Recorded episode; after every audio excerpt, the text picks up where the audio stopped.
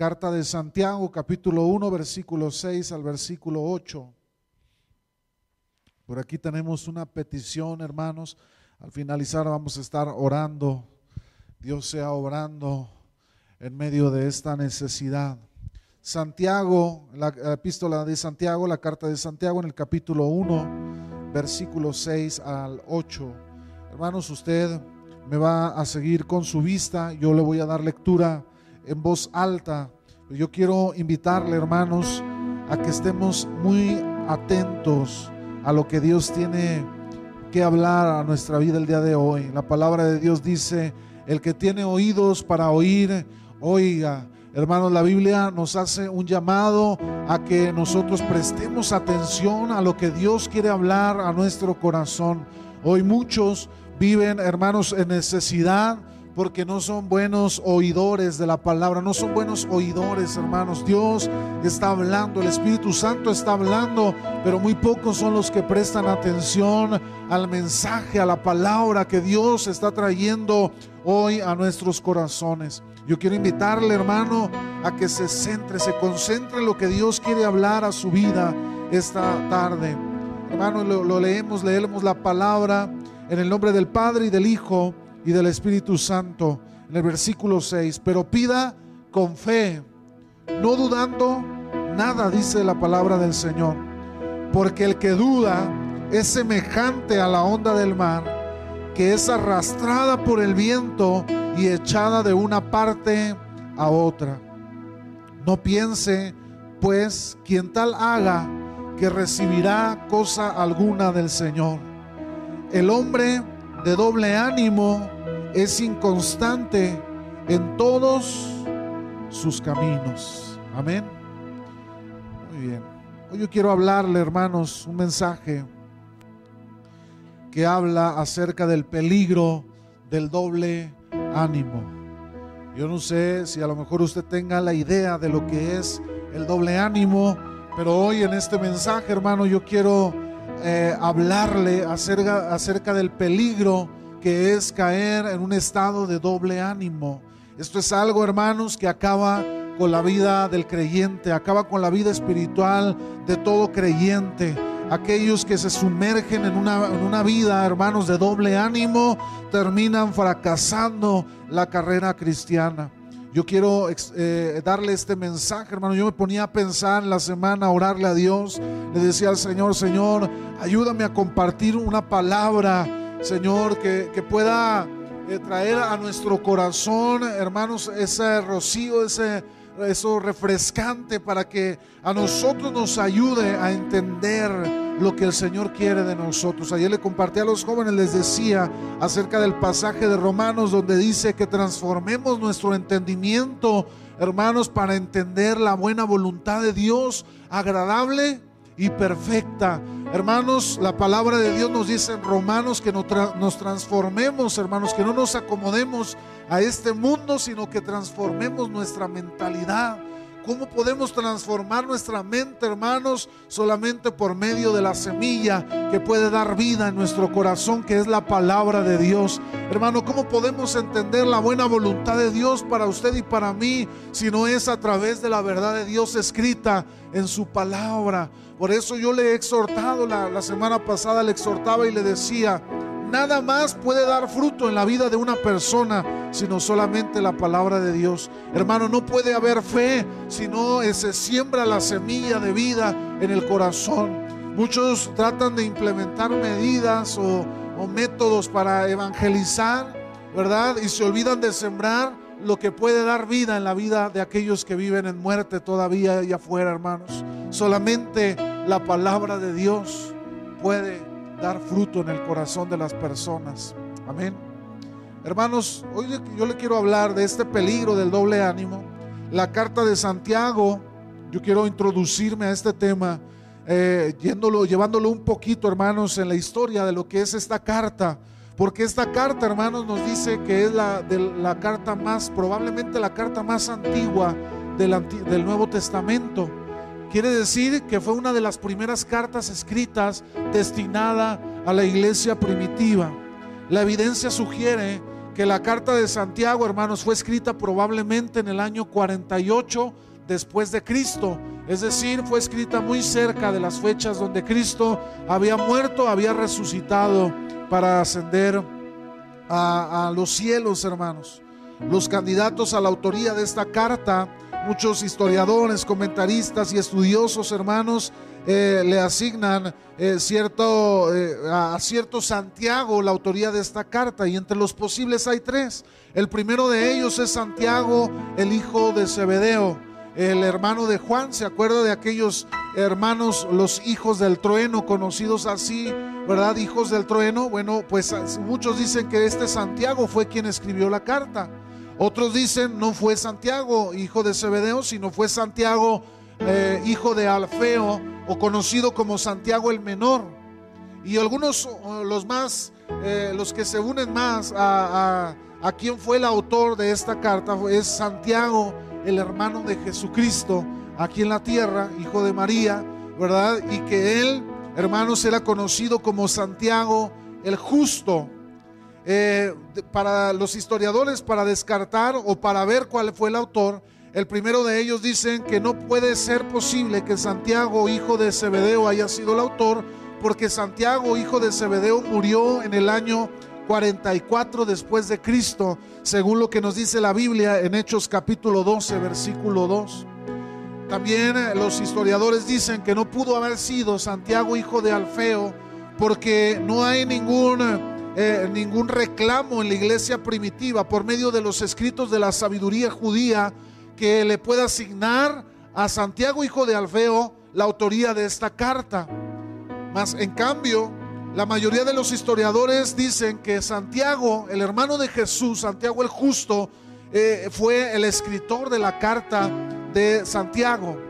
Este Santiago, hermanos, nosotros podemos ver en la Biblia que los hermanos de Jesús ninguno había creído en el ministerio terrenal de Cristo. Cuando Cristo comenzó a ejercer su ministerio en la tierra, ninguno de la familia de los hermanos de Cristo había creído en su mensaje. Ninguno había creído en lo que él proclamaba, eh, eh, la, verdad de Dios por medio de Cristo. Nadie había creído. Por eso en, mucha, en una ocasión el, el Señor Jesucristo decía, no hay profeta en su propia tierra. Es, una verdad, hermanos, que nosotros vemos hoy en día. Muchas veces nosotros vemos a personas que salen de su tierra y prosperan en otros lugares. Eh, eh, profesionistas en su tierra no logran salir adelante, pero cuando salen de su tierra logran prosperar. Muchos hombres de Dios llamados al ministerio, al, involucrarse en el ministerio aquí en, su tierra, no, no logran tener una prosperidad en su camino, pero cuando salen fuera hay una prosperidad en su ministerio y en su camino, hermanos. Y el, y el Señor decía, no hay profeta en su propia tierra. Bueno, pues Cristo en su familia, nadie había creído en su mensaje.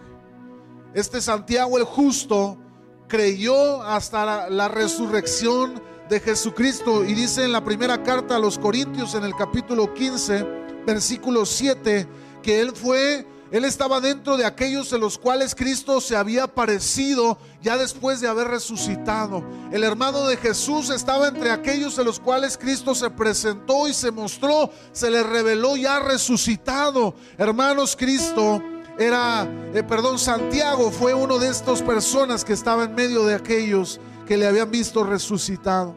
Santiago a partir de, ese momento él se creyó en el mensaje y él se metió eh, con la iglesia primitiva, él creyó en el mensaje y se volvió una de las columnas de la iglesia primitiva. Los historiadores dicen que Santiago, conocido como el justo por ser un hombre íntegro, por ser un hombre honesto, un hombre justo en su manera de conducirse y de vivir con su prójimo, por eso fue conocido como Santiago el justo. Él vino a convertirse en una columna después de haber sido un incrédulo en el ministerio de Cristo, en el ministerio terrenal, ahora venía a convertirse en un hombre de fe y que era una columna y un pilar en la iglesia primitiva. Qué maravilloso cambio, hermanos. Tan drástico o tan radical como el cambio de aquel hombre llamado Saulo, ahora convertido en Pablo, en uno de los grandes misioneros apóstoles que, que fue y sirvió a Dios hasta el último día de su vida. Tan radical fue el cambio de este hombre llamado Santiago el Justo.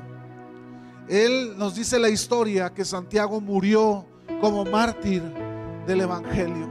Después de haber sido un incrédulo del mensaje, ahora Santiago estaba dando la vida por el mensaje que Cristo había predicado. Dice la historia que Santiago fue llevado al pináculo más grande del santuario, al lugar más alto del santuario de Jerusalén y que desde ahí los líderes de la iglesia lo arrojaron al, fondo. Dice que Santiago cayó al piso y todavía con vida los líderes hicieron, se pusieron alrededor de él y tomaron piedras en sus manos, lapidando el cuerpo de Santiago en ese lugar. Ahí a la entrada del santuario de aquellos que se decían ser los espirituales y los sacerdotes de la iglesia.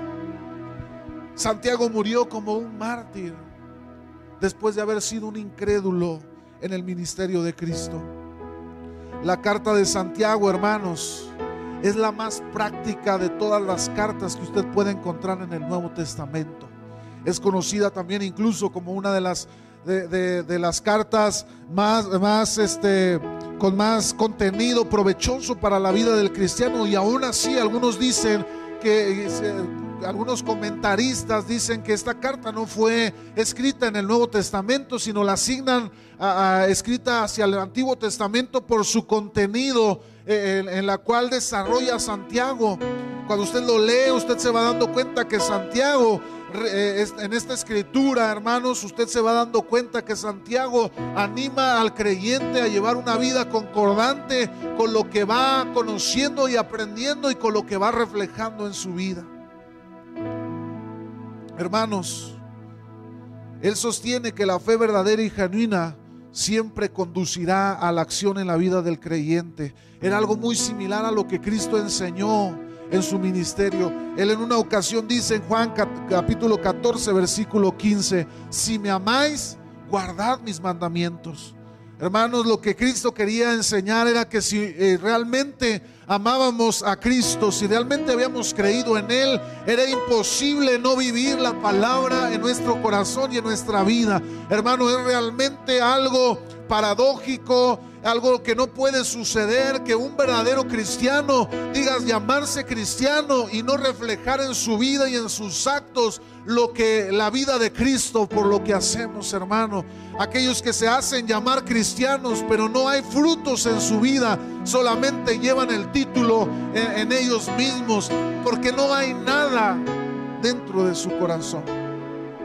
Al adentrarnos en la lectura de esta carta, hermanos, la palabra nos va desafiando a ser firmes en la fe de acción constante.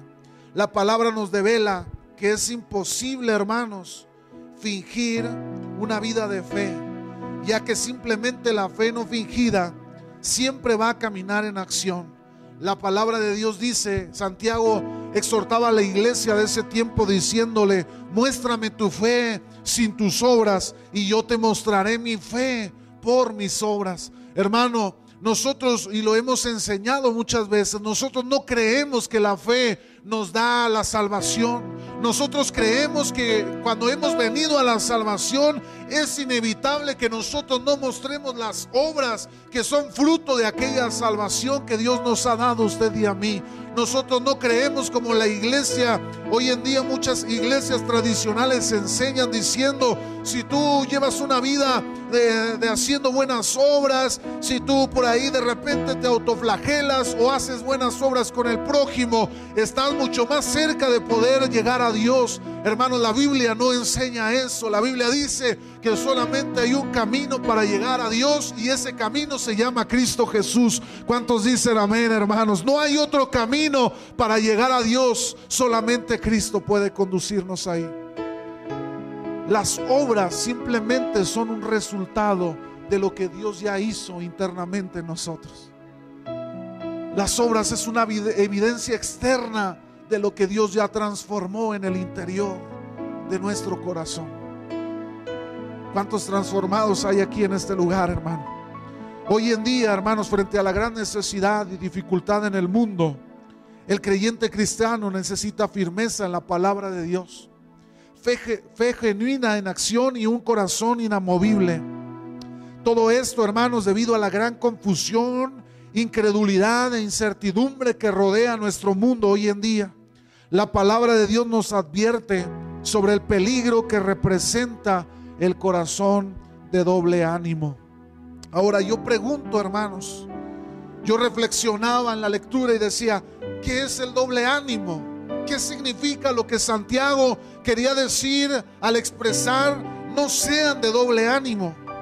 El doble ánimo, hermanos, es un estilo de vida en una persona que es cambiante en su ánimo, variando respecto a su estado emocional y sus circunstancias. Se lo repito nuevamente, el doble ánimo es un estilo de vida en una persona que es cambiante en su ánimo, variando respecto a su estado emocional y a sus circunstancias.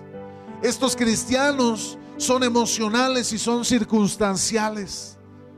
Hermanos, yo recuerdo aquel hombre de Dios, el, el pastor, el hermano Cecilio Ochoa, nos llegó a enseñar diciendo en una de sus enseñanzas, él externaba y era algo parte de su enseñanza y su filosofía diciendo, los cristianos no caminamos por emociones ni por circunstancias. Las circunstancias no van a ser al cristiano, hermanos. El cristiano es cristiano por convicción. ¿Cuántos cristianos por convicción hay aquí, hermano?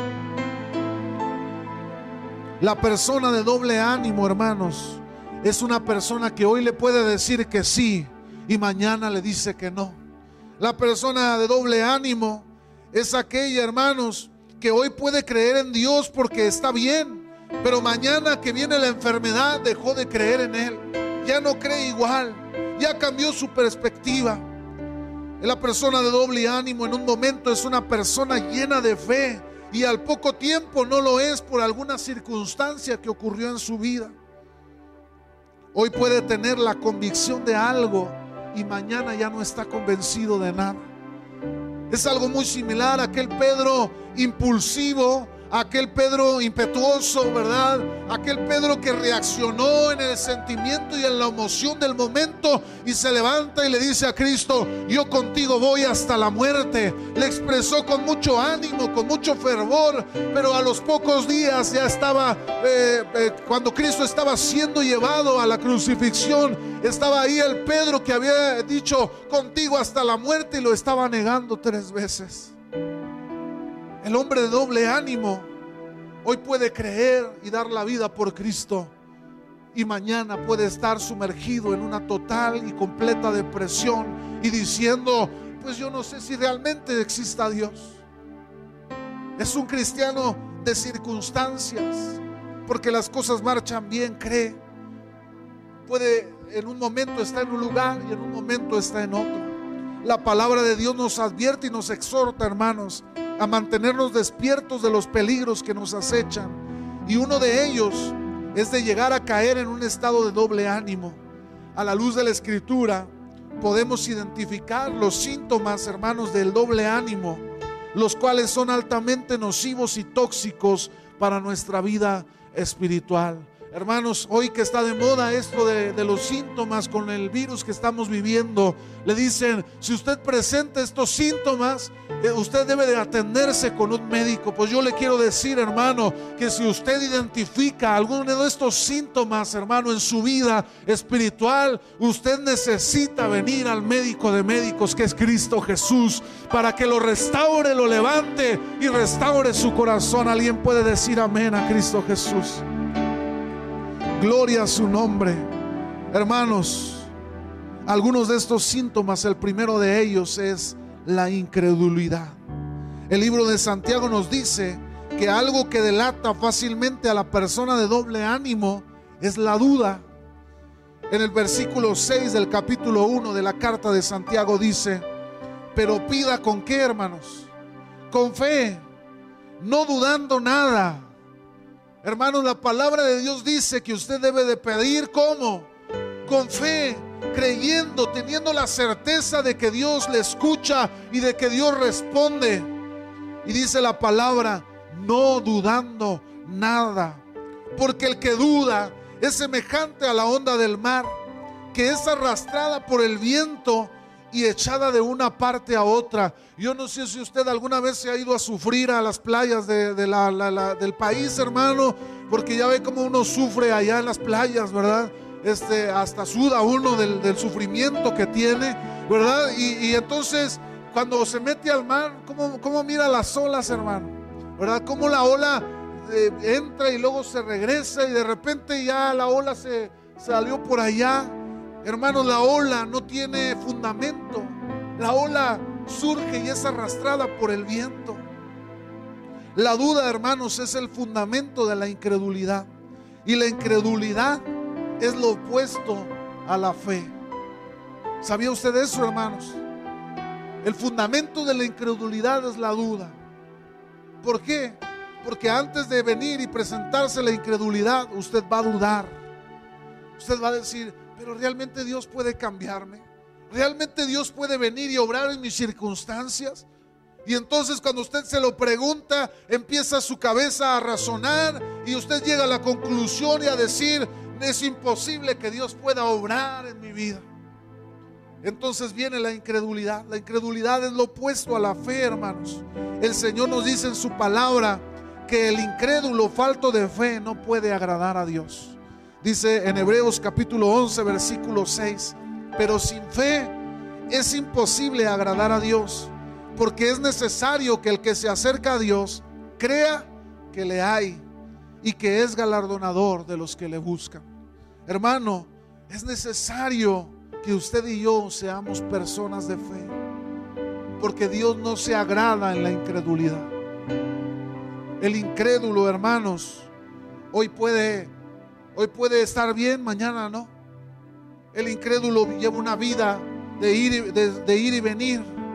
El peligro de un cristiano incrédulo, hermanos, es que nunca puede echar raíz. El apóstol Santiago, hermanos, compara a la persona llena de dudas con una onda del mar.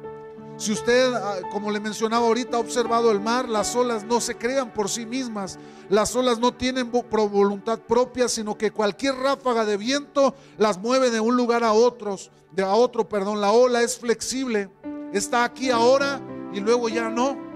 Lo interesante, hermanos, de esta, de, esta enseñanza, de la carta de Santiago, hermanos, es que esta carta no está destinada al mundo, no está destinada universalmente a cualquier persona que la encontrara.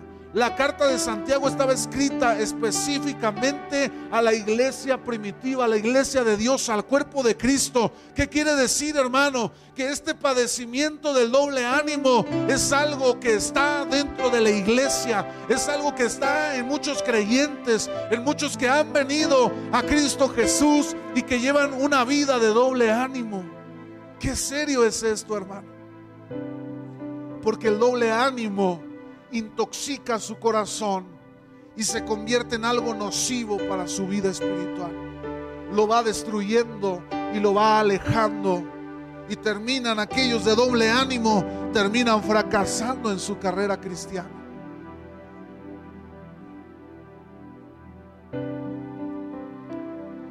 Gloria a su nombre.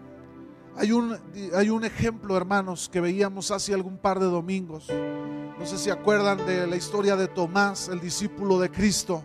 Este Tomás, este discípulo, hermanos, él era parte del grupo de, de aquellos hombres que recibieron directamente las enseñanzas de Cristo. Tomás estuvo presente en la mayoría de todos los discursos y los sermones y las predicaciones que Cristo le dio a muchos de los que escucharon en el alrededor, pero personalmente a sus discípulos. Este Tomás, hermanos, estuvo presente en muchos de los milagros extraordinarios que la Biblia narra que sucedieron, eh, que, Dios, que Cristo hizo sobre la tierra.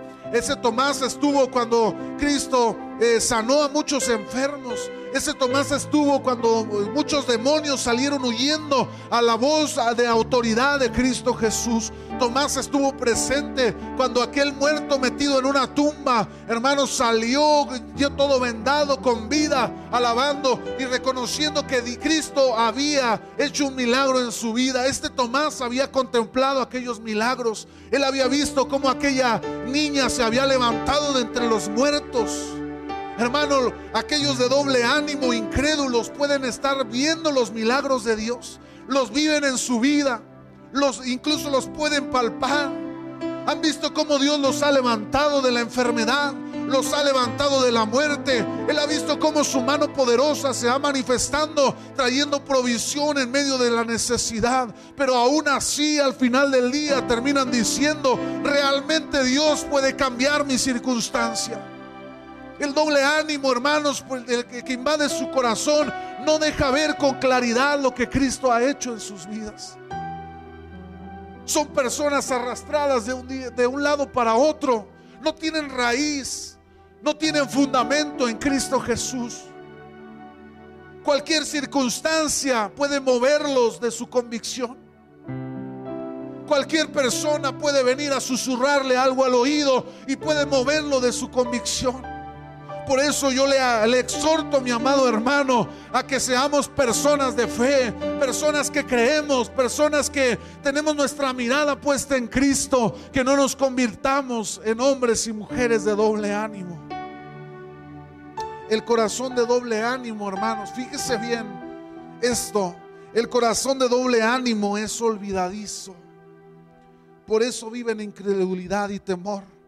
La semilla nunca muere en su corazón y permanece distraído, ajeno e ignorante al mover de Dios. El hombre, la persona de doble ánimo, hermanos, Dios puede estar descendiendo en el lugar donde Él se encuentra y Él está ajeno e ignorando lo que está sucediendo en el lugar. Por eso muchos creyentes en la iglesia andan de un lugar a otro porque dicen, en esa iglesia no pasa nada porque están tan distraídos de lo que Dios está haciendo en medio de su pueblo que no se da cuenta que Dios está manifestando en su vida, en su familia, en su, iglesia, en su congregación. Hermanos, Dios se está manifestando en medio de nosotros.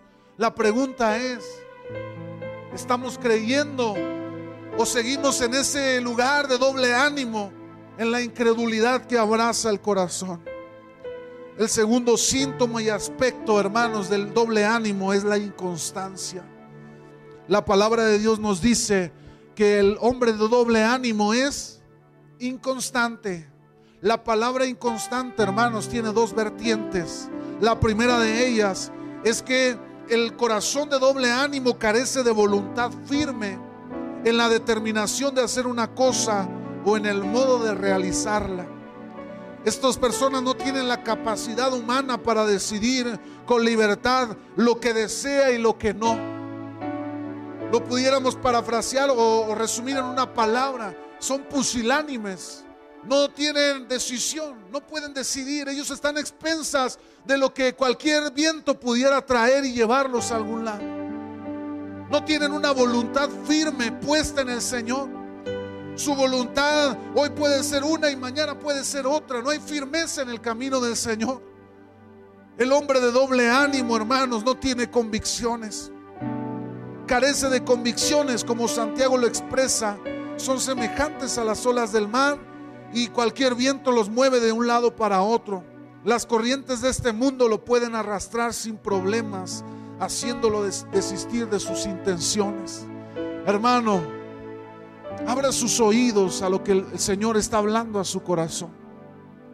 Porque cada vez que usted se sienta en una silla, cada domingo, cada miércoles, yo le animo a que nunca piense en el vecino, en el que está enfrente, siempre reciba la palabra como que es algo que Dios está hablando a su corazón el día de hoy. Una palabra fresca, una unción fresca sobre su vida, la cual quiere obrar sobre, sobre usted.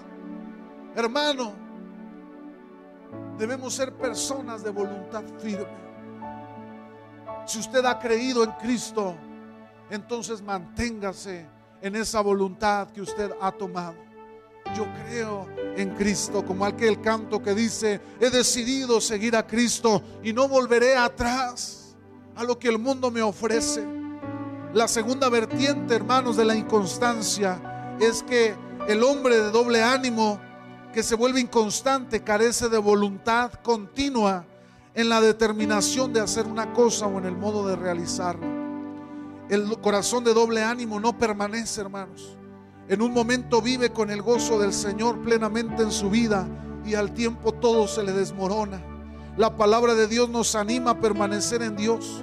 El labios de nuestro Señor Jesucristo Él externó en aquella parábola de la, de la vid y los pámpanos. Dice, el que permanece en mí, y, deben de permanecer en mí y yo en vosotros, hermano. No hay otra manera de poder seguir adelante. No hay otra forma de poder eh, caminar la carrera cristiana si no es permaneciendo en Cristo Jesús. Porque muchos desisten, hermano, de la fe porque no han permanecido en aquel que da la vida y vida en abundancia. Cuando la Biblia expresa que permanezcamos, hermanos, en el sentido más amplio de su definición, se refiere a mantenerse sin cambios en un determinado estado, condición o situación.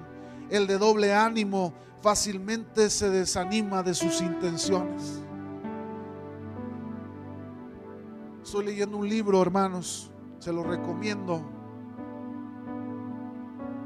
El carácter del obrero cristiano.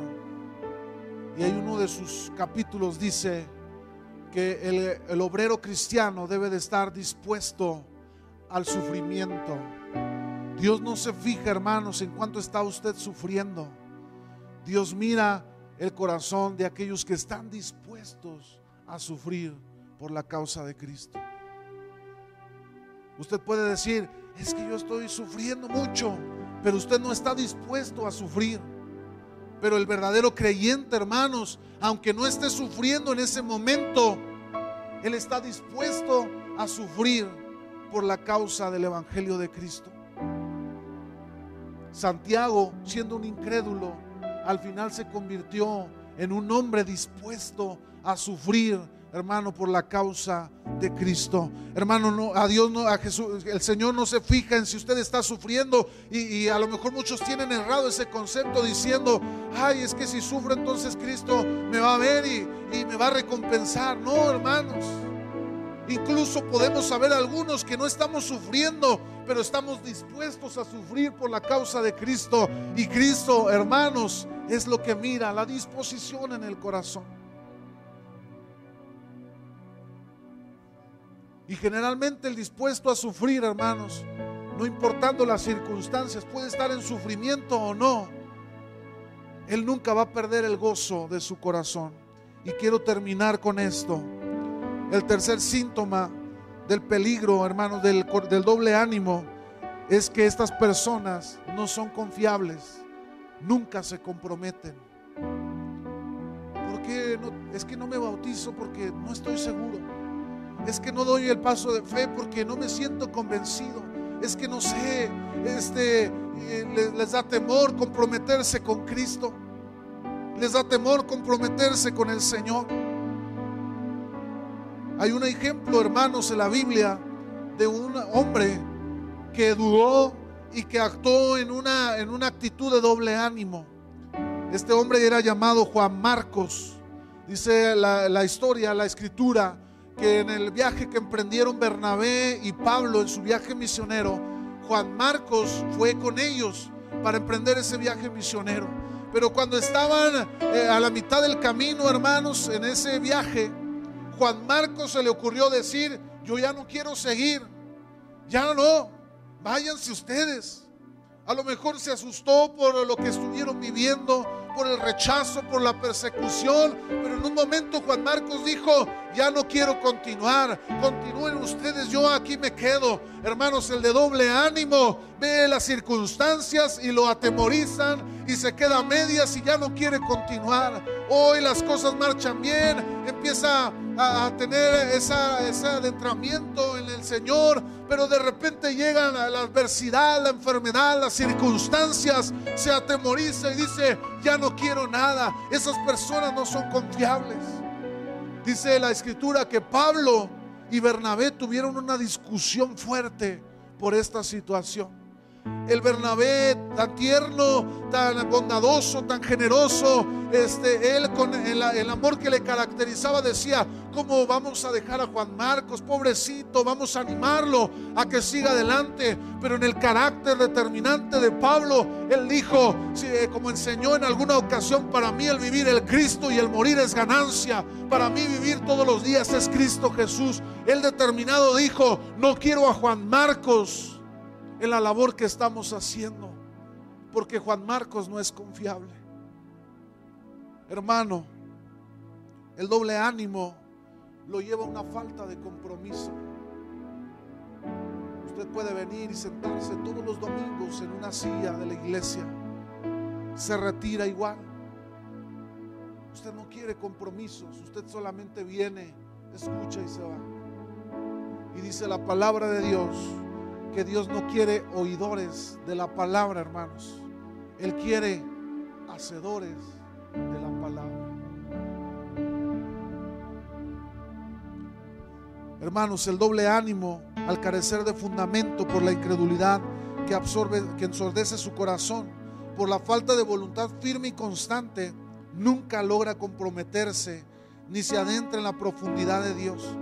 Estas personas viven en un estado de tibieza espiritual, con un pie en el mundo y con un pie en la iglesia, con un pie, hermanos, este, queriendo hacer lo que mi corazón o lo que las cosas, lo que me lleve por ahí, con otro pie queriendo hacer las cosas, la voluntad del Señor. Viven en una tibieza espiritual. La palabra de Dios dice que a los tibios, hermano, Dios los vomita de su boca. Él aborrece al tibio. Él aborrece una, una, actitud y una conducta de tibieza. Él quiere o frío o caliente, hermano, pero no lo quiere en medio. No lo quiere llevando una vida de doble vida, de doble moral, de doble ánimo. Él lo quiere metido, sumergido en su presencia o preferible fuera de ella.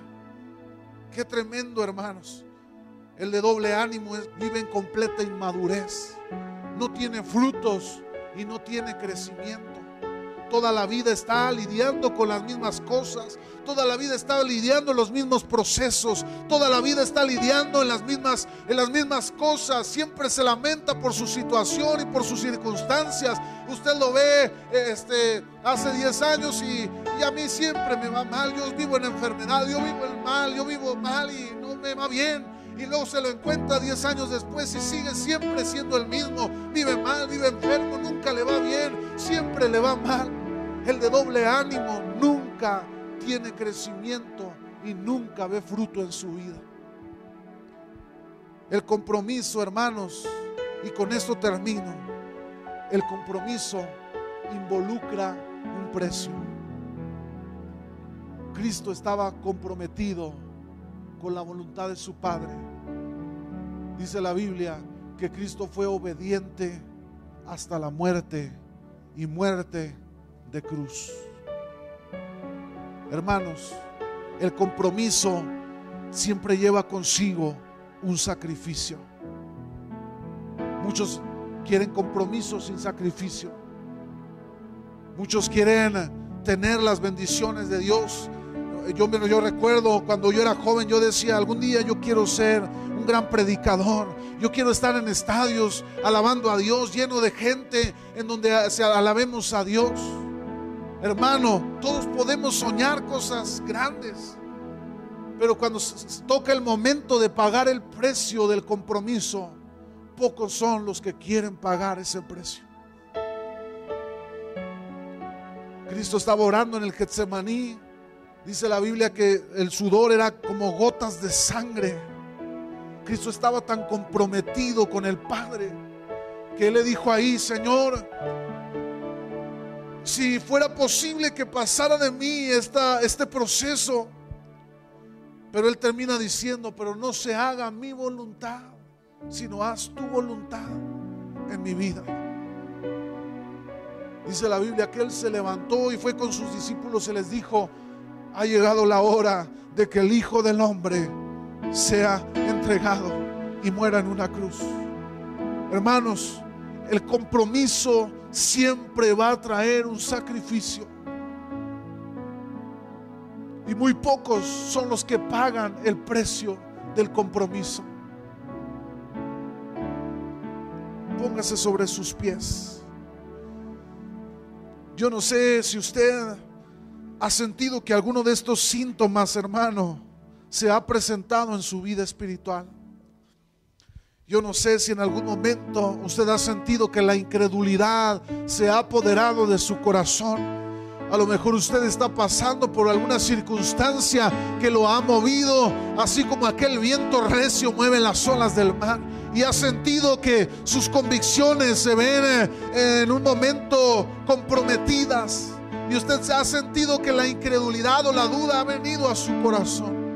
A lo mejor usted se ha sentido que las circunstancias y las emociones en su corazón lo han llevado a un periodo de inconstancia en la vida de Cristo. A lo mejor usted cuando las cosas marchaban bien, yo, yo me, iba bien económicamente, yo tenía estabilidad, yo era una persona eh, que prosperaba y de repente se vino la situación que, que no vemos la salida por ningún lado y entonces usted comenzó, el, el enemigo viene a querer sembrar la duda en el corazón y usted empieza a dudar, a preguntarse, ¿realmente Dios está obrando en mis circunstancias? ¿Realmente Dios puede cambiar el panorama de mis circunstancias? Empieza a dudar. Hermano, yo le invito a que en esta tarde usted le diga al Señor, quita todo aquello que te estorba a ti para yo poder comprometerme contigo. Haz un lado, Señor, el doble ánimo en mi corazón. A lo mejor alguien se identificó, hermanos identificó uno de estos síntomas. Hoy aquí está el médico de médicos que puede sanar su corazón. Levante su mano, cierre sus ojos, hermano.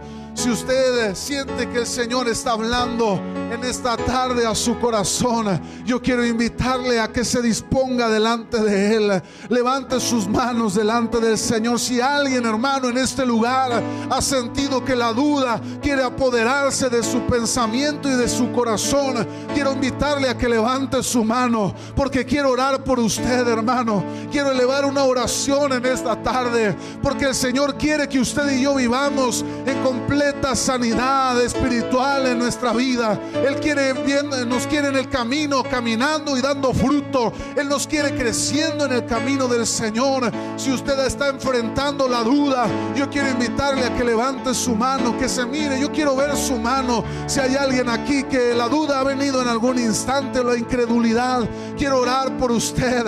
Alguien que tal vez se ha sentido inconstante en su caminar, que ha sentido que las circunstancias le han movido su fe, le han movido la fe y lo han movido de la roca que es Cristo Jesús. Hermano, si usted es una de esas personas, levante su mano sin temor. La Biblia dice que los valientes arrebatan el reino de los cielos, hermano. Si usted tiene ese valor, levante su mano. Nadie lo va a juzgar, nadie lo va a criticar si tal vez ha tenido la duda en algún instante de su vida.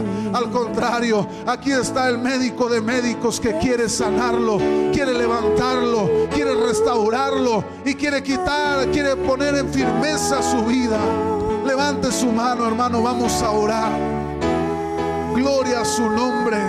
Gloria a su nombre. Cierre sus ojos. Por ahí hay algunas manos. Yo quiero invitar a algún líder a que se acerque a orar por aquellas personas que tienen su mano levantada. Por favor, apóyeme del diaconado, líderes, acérquense, pongan su mano sobre una de estas personas. El Señor está obrando. El Señor va a obrar en esta mañana, en esta tarde. Si usted lo puede creer, dice la palabra, al que cree todo le es posible. Lo que es imposible para los hombres, para Dios es posible, mi hermano. Lo que es imposible para la medicina, para Dios es posible. Lo que es imposible para los estadistas de economía, para Dios es posible. Lo que es imposible para los médicos, hermano, para Dios es posible. Amén. Si usted lo cree, Dios con todo su corazón. Dígale al Señor, he actuado en incredulidad, Señor. He actuado en incredulidad, pero hoy estoy aquí para que tú transformes mi corazón. Para que tú transformes mi vida. Señor, toma control en el nombre de Jesús. Oh, te adoramos, Señor. Te adoramos, Señor Espíritu Santo. Padre. Señor. Toma control, Señor. Toma control. Obra en el corazón, Señor. Obra en el corazón, Señor. Glorifícate, Señor, en el corazón. Manifiesta tu presencia, Señor, en el corazón. Si usted está en casa viendo la transmisión, levante su mano ahí donde se encuentra. Si usted quiere, se ha sentido en la incredulidad de la duda, levante su mano. Los que nos miran en casa y clamen a Dios, dígale al Señor, aquí estoy delante de ti. Afirma mis pasos. Nada podemos hacer fuera de Cristo.